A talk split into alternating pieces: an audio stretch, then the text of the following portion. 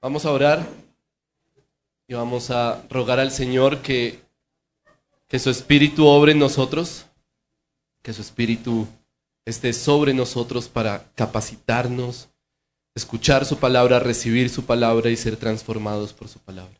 Oremos. Padre Celestial, gracias Señor por todo lo que hemos cantado hoy, porque recordamos que nuestro Señor Jesús nació, recordamos que tú, Dios mismo, te hiciste hombre. Gracias, Padre. Pero también te ruego que ese, esa celebración y ese gozo nos, nos lleve a anhelar el día en que nuestro Señor Jesús vuelva. Y como cantábamos hace un momento, que podamos disfrutar para siempre de tu presencia, no, no de una manera espiritual como hoy, sino de una manera real, física y concreta. Te ruego, Padre, que este mensaje produzca en nosotros anhelo por tu gloria, anhelo por, por crecer en nuestra comunión contigo, también produzca una esperanza enorme de la presencia de Dios con nosotros. A ti sea la gloria en el nombre de nuestro Señor Jesucristo. Amén. Seguramente varios de ustedes tienen que recibir visita en estos días, ¿no? A, la prima, por lo menos. Ah, pero cuando viene, viene visita, organizamos todo para la visita, ¿no? De pronto algunos de ustedes están haciendo arreglos en sus casas para que viene familia y se sientan cómodos, entonces hay que organizarles una alcoba y de pronto ponerles un televisor ahí porque no hay televisor y que se sientan bien atendidos, ponerles un cuadro que se vea bonito, cambiar las sábanas de pronto, ¿no? Ponerles una planta porque a la tía le gusta tener una matica en la, en la, alcoba. Y todo eso lo hacemos para que la persona venga, esté ahí y esté cómoda. Bueno, algo parecido, aunque no igual, pero algo parecido está sucediendo con Israel en el Éxodo. Algo similar está sucediendo con el pueblo de Dios en estos pasajes. Todo lo que estamos viendo desde el capítulo 25 es a Israel alistando la casa de Dios, porque ahora Dios viene a morar con ellos. No es igual, porque en este caso no es vamos a darle gusto a Dios, no es cómo organizamos una casa para, para que Él se sienta cómodo, es más bien cómo hacemos una casa que sea como Él la quiere, determinantemente conforme a sus ah, leyes y a su decisión. Tenemos que hacer el modelo de casa que Dios determinó. Así que no es solamente darle gusto, es realmente si Dios va a vivir entre nosotros, tenemos que hacerle la casa que Él quiere. La pregunta es, ¿cómo quiere Dios su casa? ¿Cómo son las características de la casa de Dios que Dios quiere para morar en medio de su pueblo? Y eso es lo que vamos a ver en Éxodo 26. ¿Cómo quiere Dios su casa? El título de este sermón es Tan cerca pero tan lejos. Versículo 1 del capítulo 26. Harás el tabernáculo con diez cortinas de lino fino torcido y tela azul, púrpura y escarlata. La harás con querubines, obra de hábil artífice. La longitud de cada cortina será de 28 codos, es decir, 12.6 metros. La anchura de cada cortina de cuatro codos. Todas las cortinas tendrán una misma medida. Cinco cortinas estarán unidas una con la otra. También las otras cinco cortinas estarán unidas una con la otra. Harás lazos de tela azul en el borde de la cortina del extremo del primer enlace y de la misma manera los harás en el borde de la cortina del extremo del segundo enlace. Harás 50 lazos en la primera cortina y harás 50 lazos en el borde de la cortina que está en el segundo enlace.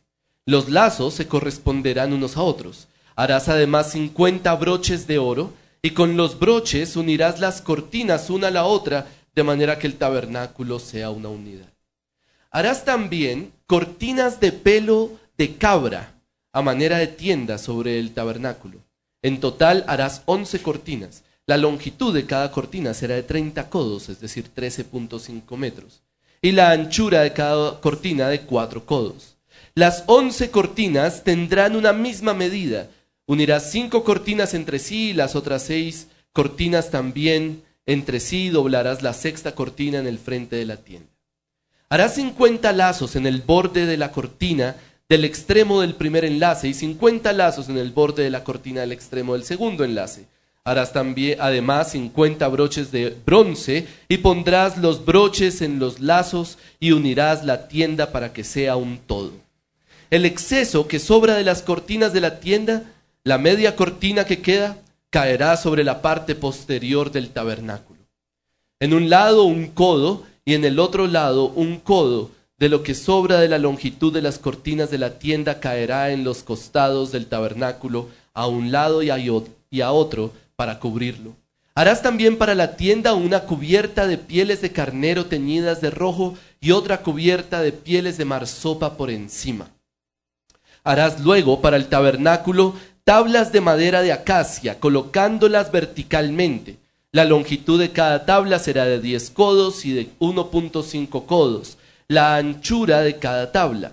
Cada tabla tendrá dos espigas para unirlas una con otra. Así harás con todas las tablas del tabernáculo. Harás pues las tablas para el tabernáculo, para el lado sur 20, para el lado sur 20 tablas. También harás cuarenta basas de plata debajo de las veinte tablas, dos basas debajo de una tabla para sus dos espigas y dos basas debajo de la otra tabla para sus dos espigas. Para el segundo lado del tabernáculo, al lado norte, veinte tablas, y sus cuarenta basas de plata, dos basas debajo de una tabla y dos basas debajo de la otra tabla. Para la parte posterior del tabernáculo, hacia el occidente, harás seis tablas, Harás además dos tablas para las esquinas del tabernáculo en la parte posterior. Serán dobles por abajo y estarán completamente unidas por arriba hasta la primera argolla. Así serán con las dos, así será con las dos, formarán las dos esquinas. Habrá ocho tablas con sus basas de plata, dieciséis basas, dos basas debajo de una tabla y dos basas debajo de la otra tabla. Harás también barras de madera de acacia, cinco para las tablas de un lado del, del tabernáculo y cinco barras para las tablas del otro lado del tabernáculo, y cinco barras para las tablas del lado posterior del tabernáculo y hacia el occidente. La barra del medio en el centro de las tablas pasará de un extremo al otro, y revestirás de oro las tablas y harás de oro sus argollas por donde pasarán las barras. Revestirás de oro las barras. Entonces levantarás el tabernáculo según el plan que te ha sido mostrado en el monte. Harás además un velo de tela azul, púrpura, púrpura y escarlata y de lino fino torcido. Será hecho con querubines, obra de hábil artífice. Lo colgarás sobre cuatro columnas de acacia revestidas de oro. Sus ganchos serán también de oro sobre cuatro basas de plata. Colgarás el velo debajo de los broches y pondrás allí detrás del velo el arca del testimonio. El velo le servirá como división entre el lugar santo y el lugar santísimo Pondrás el propiciatorio sobre el arca del testimonio en el lugar santísimo, pondrás la mesa fuera del velo y el candelabro enfrente de la mesa en el lado del tabernáculo hacia el sur, pondrás la mesa en el lado norte. Harás también una cortina para la entrada de la tienda de tela azul, púrpura y escarlata y de lino fino torcido, obra de tejedor. Harás cinco columnas de acacia para la cortina y las revestirás de oro y sus ganchos serán también de oro. Fundirás cinco basas de bronce para ellas. Ok, el sermón no va a ser tan complicado como la lectura, hermanos. Tranquilos. Pero esa es la palabra del Señor. Aunque parezca un pasaje que no tiene nada que decir, en realidad tiene un mensaje precioso para todos nosotros. Y voy a expresar ese mensaje de esta manera. Es glorioso ser parte del pueblo de Dios. Yo hoy quiero convencerlos de que ser parte del pueblo de Dios es extremadamente valioso. Y tal vez si no fuera por el tabernáculo, no podríamos entender el valor que implica ser parte del pueblo de Dios. Quiero mostrarles las implicaciones maravillosas de ser parte del pueblo de Dios y quiero persuadirlos de que la única esperanza real que cada uno de nosotros puede tener es ser parte del pueblo de Dios. Es la única forma en la que podemos tener esperanza. Entonces vamos a entrar al pasaje. Hoy no voy a tener como puntos definidos desde el principio, simplemente voy a hacer un, un recorrido y ustedes van a ver ese recorrido, comenzando desde este pasaje. Entonces, ¿cuál es la preferencia de Dios respecto a su casa? ¿Cómo debe ser la casa de Dios? Bueno, las preferencias de Dios son extrañas, son raras. No esperábamos una lectura así para pensar, bueno, ¿cómo es la casa de Dios? Es extraño. Primero, lo, lo que más me llama la atención del pasaje, ¿a qué huele cuando se entra a la casa de Dios? ¿Qué olería ese tabernáculo? Bueno, seguramente olería a incienso porque había una mesa para incienso y todo el tiempo tenían que estar quemando incienso, pero también debía oler a animales. ¿Por qué? Bueno, porque las cortinas más grandes eran de piel de animal. Versículo 7. Harás también cortinas de pelo de cabra.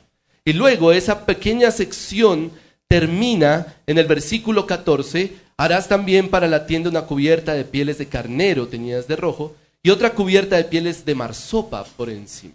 Entonces todos son animales, son pieles de animales y son las cortinas más grandes del tabernáculo. Por eso leí los, los, ah, el valor en metros.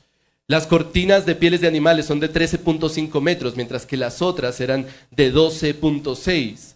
Eran las cortinas más largas y las que cubrían finalmente todo el tabernáculo. Así que tenía que oler bastante a animal. Las preferencias de Dios son raras. Luego, ¿cuál es el material más usado en el tabernáculo? En realidad es la madera. Todo era de madera. Todo era de madera de acacia versículo 15. Tenían que hacer unas, unas tablas, ¿no? Harás luego para el tabernáculo tablas de madera de acacia, colocándolas verticalmente. Entonces esas tablas son básicamente las paredes. Todo era de madera. Sin embargo, ustedes tienen razón de que, o en cuanto a que había un material que sobresalía, ¿no? Y era las piedras preciosas. Todas las tablas de madera debían estar recubiertas de oro, de acuerdo al versículo 29. Revestirás de oro las tablas y harás de oro sus argollas por donde pasarán las barras. Revestirás de oro las barras. Los que les guste la arquitectura ya pueden estar imaginándose, ok, son paredes, no, todos son tablas, pero vamos a cubrir de oro esas tablas y les ponemos unas broches, unas argollas de oro para que por ahí pasen unas barras que también están cubiertas de oro, y entonces así se arma todo el tabernáculo. Pero además había plata. ¿Sobre qué se ponían esas, esas tablas de madera? Se ponían sobre algo que los llaman aquí basas. Y esas basas son de plata. Versículo 19. También harás 40 basas de plata debajo de las 20 tablas. De manera que todo era olor animal, madera y piedras preciosas. Nos preguntamos por qué todo tenía que ser así. Porque suena como si Dios fuera un, una, estrella de rock, ¿no? ¿No han visto eso que, no, mi, cuarto de hotel tiene que tener esto? A mí me gustan los emanems, pero solo verdes. Así que solo emanems verdes. No sé si han escuchado algo así. Y suena como que Dios es así, como, como quisquilloso, ¿no? Tiene que hacerse así y punto. Pero la pregunta es ¿por qué? ¿Por qué Dios quiere que todo se haga exactamente de esa manera? ¿Por qué animales, olor animal, olor a incienso? ¿Por qué madera? ¿Por qué piedras preciosas? En realidad, todos esos elementos nos están recordando a un lugar. Están llamando la atención del lector a un lugar un lugar especial donde moraba Dios con su pueblo antiguamente. Estoy hablando, por supuesto, del jardín de Edén. Todo el tabernáculo debía recordar el jardín, el huerto de Edén. Animales, madera, incienso que es básicamente olor a plantas y piedras preciosas como en el jardín, que salía un río y en ese río, a lo largo de ese río había oro, había berilio y había ónice. Siempre que se describe el lugar de la morada de Dios, se describe con piedras preciosas. Las piedras preciosas es lo que caracteriza la morada de Dios y en este caso principalmente el oro y la plata. Así que todo en el tabernáculo recuerda al jardín de Edén. Pero la pregunta es, ¿por qué es importante recordar el jardín?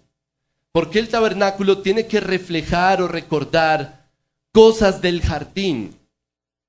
La respuesta es sencilla, porque el tabernáculo es un avance en el plan de redención de Dios. El tabernáculo es un paso más en lo que Dios prometió y quiere lograr desde Génesis 3.15. Básicamente lo que Dios quiere hacer es revertir lo que Adán hizo. Ellos podían pensar ahora, bueno, nosotros fuimos exiliados del jardín, nosotros fuimos exiliados del huerto de Edén, pero ahora Dios viene a morar con nosotros. De manera que era una maravillosa noticia. Imagínese usted salir a caminar por el campamento, llegó un amigo, llegó un familiar, está de visita, camine, le doy un tour por el campamento, esta es la, esta es la carpa de Moisés, esta es la carpa de Aarón, y su amigo le pregunta, ¿y esa carpa tan grande de quién es? Y usted le dice, es amigo mío, es la carpa de Dios. Ahí vive Dios con nosotros. Eso era lo que estaba pasando en Israel en ese momento. Dios venía a morar con su pueblo y ellos le estaban armando su casa. Es como si fuera la reversión de las consecuencias del pecado. El tabernáculo es la evidencia de que ese plan de Dios está en acción y se está llevando a cabo. Así que el tabernáculo representaba una de las mejores noticias para el pueblo de Dios. Los efectos del pecado se están echando para atrás. Otra vez Dios viene a morar con nosotros. Eso significa que hay esperanza de un mundo mejor. Hay esperanza de que realmente estamos viviendo con Dios y vamos a volver a eso que perdimos por causa de Adán en el jardín. Por eso es glorioso ser parte del pueblo de Dios. Porque siendo parte del pueblo de Dios podemos experimentar la reversión del efecto del pecado. Es glorioso ser parte del pueblo de Dios porque lo que Dios quiere con su pueblo es que podamos vivir lo contrario a lo que Adán logró. Sin embargo, hermanos, sin embargo, no todo es color de rosa. En esta descripción del tabernáculo, claramente hay algo que dice, mm, no, esto no es tan bueno. Cuando uno entraba al tabernáculo, ¿qué es lo que veía? Entonces, la última parte de este pasaje describe esa escena, pero yo se las voy a describir de una forma más sencilla de entender. Ustedes entraban al tabernáculo y lo que veían era cortinas, básicamente. Ni siquiera se veían las tablas de madera porque todo estaba revestido de cortinas. Aunque si ustedes abrían la cortina, lo que iban a ver era una tabla de oro prácticamente y por supuesto era madera revestida de oro. Pero todo era cortinas. A la izquierda ustedes iban a ver una lámpara. Esa lámpara de, por cierto, parecía un árbol, nuevamente, como recordando algo. Parecía un árbol. Luego a la derecha iban a encontrar una mesa y esa mesa tenía panes. Esos panes eran para el sustento de los sacerdotes. Y luego enfrente había otra mesa y esa mesa tenía el incienso que de alguna forma representaba las oraciones del pueblo. Pero en todas las cortinas había un símbolo. Y eso tal vez era lo que más llamaba la atención. Había un símbolo marcado en todas las cortinas y realmente ese símbolo es lo que da unidad a este pasaje. Ese símbolo es lo que le da inicio y final a este texto. Ese símbolo es lo que se repite y enmarca este texto. ¿Cuál es ese símbolo? Versículo 1. Harás el tabernáculo con diez cortinas de lino fino torcido y tela azul, púrpura y escarlata. Las harás con querubines, obra de hábil artífice. Versículo 31. Harás además un velo de tela azul, púrpura y escarlata, y de lino fino torcido será hecho con querubines, obra de hábil artífice. ¿Cuál es el símbolo? Querubines. Querubines son ángeles. Es chistoso porque uno lo lee rápido y suena como si querubines fuera un material. Pero no, es, es algo que debían grabar en las cortinas. Es un símbolo. Y el símbolo eran unos ángeles, básicamente con sus alas así, uno enfrente del otro. Tal cual como lo vieron hace ocho días en, en el arca del pacto, en el arca del testimonio. Entonces todo lo que se veía era principalmente querubines. Esa era la decoración del tabernáculo. Y nos preguntamos por qué, cuál es ese símbolo, qué significa los querubines. Bueno, para cualquiera que leyera por primera vez Éxodo, piense usted, imagínese que usted es una persona que solo tiene Génesis y Éxodo, como las personas de este tiempo en este punto. Solo tenemos Génesis y Éxodo. Y yo estoy leyendo Éxodo. Y llego al capítulo 25 que describe el arca del pacto. Y llego al capítulo 26 que describe el tabernáculo. Y habla de querubines. Solo hay una cosa que ese lector puede pensar. Solo hay una idea que puede venir a la mente. Porque solo hay una vez en donde aparecen querubines antes de esto. Y eso nos implica nuevamente volver al jardín de Edén.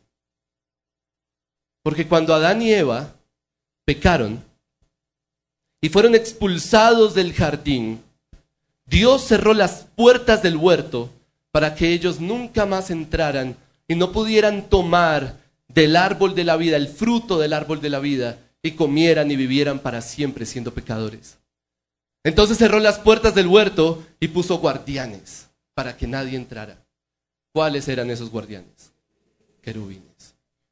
Eran ángeles que protegían la entrada al huerto. Así que los querubines comunican una sola verdad. Los querubines comunican una sola idea, que es cuál? No hay acceso. No hay acceso. Entonces la pregunta es, ¿el tabernáculo es buena o mala noticia? Bueno, la respuesta es sí. Es buena noticia. Es como si estuvieran regresando al jardín de alguna manera. Dios está llevando a cabo su plan de redención. Dios está revirtiendo el efecto del pecado por causa de Adán. Dios va a volver a vivir entre ellos. Pero al mismo tiempo es un recordatorio amargo. Es un recordatorio amargo porque todo en el tabernáculo les dice, no hay acceso. Dios está cerca, pero está lejos al mismo tiempo.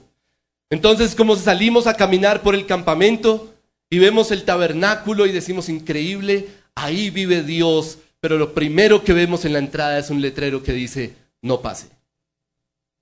Y un par de guardias ahí macancanes no van a dejar pasar a nadie. El plan de redención de Dios se está llevando a cabo, pero no está completo. De manera que el tabernáculo es de alguna manera una alegría y al mismo tiempo un sabor amargo. Sin embargo, el tabernáculo es distinto para nosotros hoy. Es decir, nosotros leemos esto y tenemos que entenderlo tal como lo pudo haber entendido la audiencia original y ellos tuvieron que haber visto y entendido ese símbolo de no hay acceso, entonces sí pero no, tan cerca pero tan lejos al mismo tiempo. Sin embargo, cuando nosotros leemos esto es, es otra cosa. Para nosotros el tabernáculo implica otra cosa totalmente distinta. Para nosotros es como como leer sobre la invención del teléfono. Así se siente leer sobre el tabernáculo. Como leer sobre la invención del teléfono. Usted lee sobre la invención del teléfono y cómo desarrollaron esta tecnología y luego las redes de comunicaciones y todo eso, y uno se asombra y dice, wow, tremendo, unos duros. Fue un avance impresionante, pero al mismo tiempo uno lo lee como con ternura, ¿no? Como, como, como un juego de niños. Sí, tan tiernitos jugando al teléfono. ¿Por qué? Pues porque lo que nosotros tenemos es otra cosa, es otro mundo. Nosotros tenemos llamadas internacionales cuando queremos, videollamadas, mensajes de texto, internet. Ya eso es otra cosa. Es otro mundo. Y así somos nosotros leyendo sobre el tabernáculo. Dios quiere redimir lo que hizo Adán. Dios quiere que podamos volver a la realidad del jardín donde él moraba con su pueblo, y el tabernáculo apenas es un escalón en ese propósito, porque después del tabernáculo vino algo que cambió todo, que revolucionó todo. Es un cambio que hace que todo sea otro mundo. Juan 1 dice que el verbo de Dios se hizo carne y habitó entre nosotros. Y esa palabra habitó es una palabra única, porque lo que hace Juan es tomar un sustantivo y volverlo un verbo. Y el sustantivo es tabernáculo. Esa es la palabra puntual que usa Juan en ese pasaje. Tabernáculo. Y lo vuelve un verbo, sería tabernaculizó entre nosotros. Por supuesto, los que traducen nuestras Biblias dicen esa palabra no existe, así que pongamos habitó. Pero literalmente dice tabernaculizó. O puso su tabernáculo entre nosotros. Dios mismo descendiendo para establecer su morada entre los hombres. Pero esta vez no a través de un edificio, sino a través de una persona, tomando forma de hombre. Jesús de Nazaret, siendo Dios mismo hecho hombre y viviendo entre nosotros. De manera que ya no era salir al campamento y decir, miren, en esa carpa vive Dios. Ahora era salir por las calles de Israel y ver a Jesús haciendo milagros y enseñando y decir, Él es Dios mismo entre nosotros. Eso ya no tiene comparación, eso ya es un avance del cielo a la tierra, eso ya es otro mundo. Y por eso el tabernáculo parece juego de niños. Y entonces, ¿qué fue lo que logró Jesús? Bueno, Jesús logró romper ese símbolo. Ese símbolo que, que resaltaba en el tabernáculo, Jesús lo destruyó. Ese velo de los querubines que dividía el lugar santo del lugar santísimo. Ese velo que decía, no pase. Jesús con su obra en la cruz lo rasgó de arriba abajo. De manera que ya no hay querubines, hermanos. Ya no hay. Ahora el letrero dice, bienvenido por la sangre de Cristo. Por eso es que cada uno de nosotros tiene esperanza de ser aceptado por Dios. Porque el que está lejos de Dios puede ahora ser acercado por la sangre de Cristo. Lo que antes era tan cerca pero tan lejos, ahora es tan cerca y cada vez más cerca. Mire, si usted hoy se está preguntando si Dios lo recibiría, si usted hoy llega ante Dios, pregúntese, ¿Dios lo aceptaría? ¿Y lo amaría? ¿Y le diría bienvenido? ¿O le pondría dos querubines enfrente y diría, no pase, no hay acceso? Si usted se está preguntando eso, si usted siente que no, no, Dios no, no, Dios no me puede aceptar a mí porque sabe todo lo que he hecho. Es, demasiado lo que he hecho como para que Dios me acepte. Si esa es su sensación, si eso es lo que usted piensa, bueno, la buena noticia del tabernáculo es que aunque así era en ese tiempo, lo que hizo Cristo es otra cosa. Es poner un letrero que dice bienvenido, de manera que si usted cree en Él, si usted deposita su esperanza en Él, usted tiene acceso a Dios. Y Dios lo va a aceptar y lo va, lo va a amar, no por usted, no por lo que usted haga, no porque usted sea bueno o porque cambie, sino por lo que Él hizo. Por eso es glorioso ser parte del pueblo de Dios, porque tenemos acceso. Es glorioso ser parte del pueblo de Dios porque solo nosotros, solo el pueblo de Dios puede tener la seguridad de que Dios lo va a aceptar. Nadie más. Solo en Cristo podemos ser aceptados por Dios. Alguien pensaría, bueno, listo, ahí terminó. Ya Dios con nosotros. Ya eso es todo. Pero no, no es tan así. El plan de Dios no termina ahí. El plan de Dios continúa a un nivel que no esperábamos, que nadie esperaba, ni siquiera los apóstoles lo esperaban. Jesús le dijo a sus discípulos, les conviene que yo me vaya, porque si yo me voy, el consolador va a venir. El siguiente nivel en el plan de Dios es que su espíritu mismo viniera a morar en nosotros. Porque imagínense, imagínense que Jesús se hubiera quedado. Entonces, ¿qué? ¿Cómo, cómo, cómo tenemos contacto con Dios? ¿Cómo tenemos acceso a Dios? Tendríamos que ir hasta Israel cada vez que podamos. Y los tiquetes, el hotel, la comida, ¿no? No es tan fácil, no es tan sencillo. Jesús tenía una idea mucho mejor, un nivel mucho más alto. Ya no es simplemente que Dios mora con nosotros, Él mora en nosotros. Ya no es salir a caminar y ver una carpa y decir, ahí está Dios. Y tampoco es salir a caminar por las calles de Israel y encontrarnos a Jesús y decir, Él es Dios.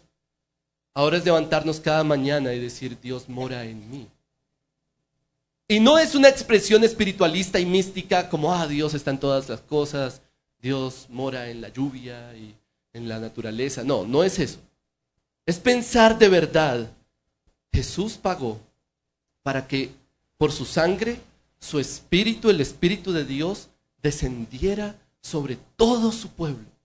De manera que todo hijo de Dios hoy puede decir que, que Dios habita en él. Cada uno de sus hijos ha venido a ser la morada de Dios en el espíritu. Esa es la realidad del Evangelio. Esa es la experiencia del creyente, de la iglesia, del pueblo de Dios. Pero no solo es eso, no es una cuestión puramente individual. Si a usted le interesa experimentar la presencia de Dios, entonces para eso hay un día, un día cada semana, en el que el pueblo de Dios se reúne en pequeños grupos llamados iglesias locales para experimentar la presencia de Dios de una forma única, porque el Espíritu de Dios mora en su pueblo. ¿Y cómo, cómo podemos experimentar más entonces la presencia de Dios? Bueno, con el pueblo de Dios reunido. Dios habita en su pueblo, hermanos. Aquí es donde podemos experimentar a Dios en, de toda manera, de la forma más alta posible. No por el lugar, por supuesto, sino por la congregación del pueblo de Dios. Es la máxima oportunidad que tiene una persona de afuera de encontrarse con la presencia de Dios. Por eso es difícil sobrevalorar lo que sucede cuando la iglesia se reúne. Es difícil sobrevalorar lo que sucede cuando la iglesia se reúne. Es como si el tabernáculo volviera a levantarse. Esta vez no con piedras preciosas, sino con piedras vivas. No con un solo sacerdote entrando al lugar santísimo, sino con un montón de sacerdotes alabando y adorando a Dios y diciéndole a todo el mundo afuera, vengan, nosotros tenemos acceso a Dios y ustedes también pueden tenerlo por medio de Jesucristo. Eso es lo que hacemos cada domingo. Es mucho mejor, mucho mejor que cualquier otra cosa. Nada supera este momento en el pueblo de Dios, ni un grupo de comunión, ni una cita para tomar café, ni una conferencia, ni un taller, ni un campamento, nada. Este es el momento en el que experimentamos la presencia de Dios como pueblo. Es un momento glorioso en el plan de redención que aún los ángeles anhelan mirar, más que el partido.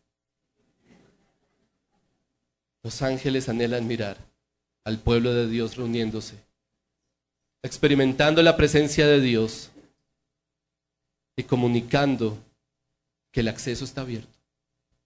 Por eso es glorioso ser parte del pueblo de Dios, hermanos, porque podemos experimentar la presencia de Dios de una manera que nadie más puede.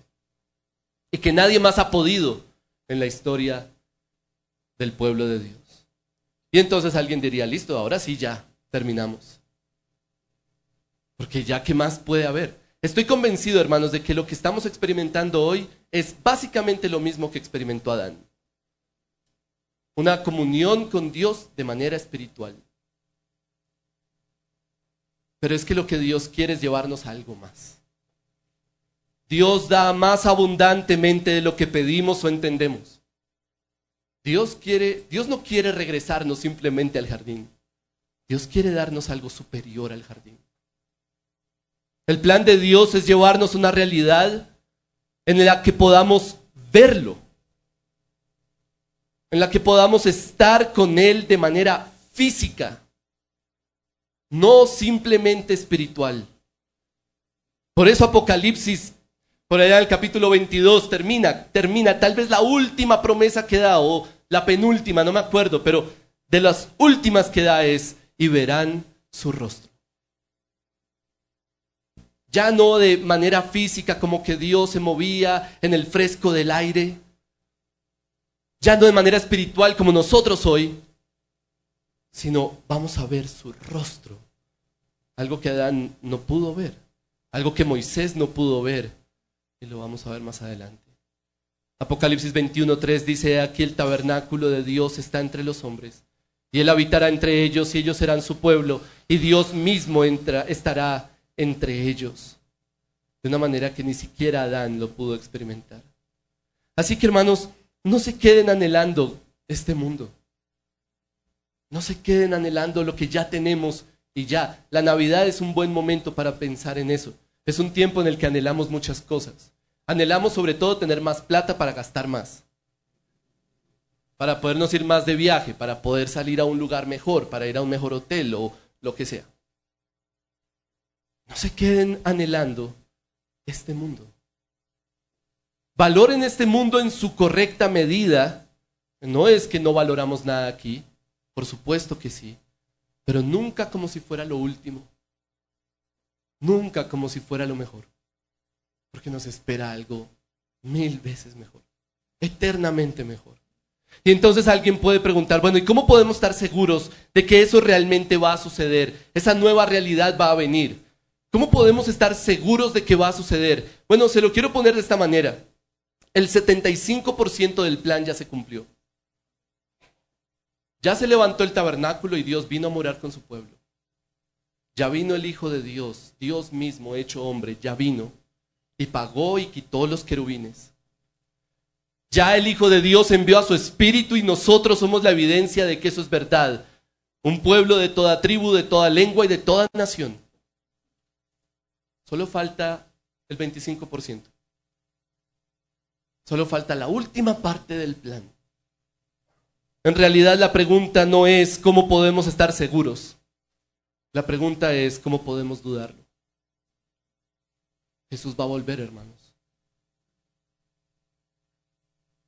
Por eso es glorioso ser parte del pueblo de Dios, porque tenemos esperanza. Porque esto no lo es todo.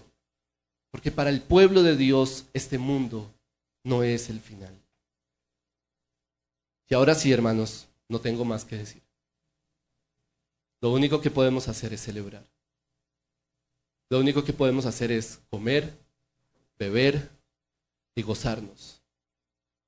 Por lo que Cristo ha hecho, por lo que Dios ha hecho en su plan y por lo que va a hacer cuando nuestro Señor vuelva. Permítanme orar y luego vamos a celebrar la cena. Padre Celestial, gracias. Gracias por nuestro Señor Jesucristo. Gracias porque decidiste que tu presencia estuviera entre nosotros.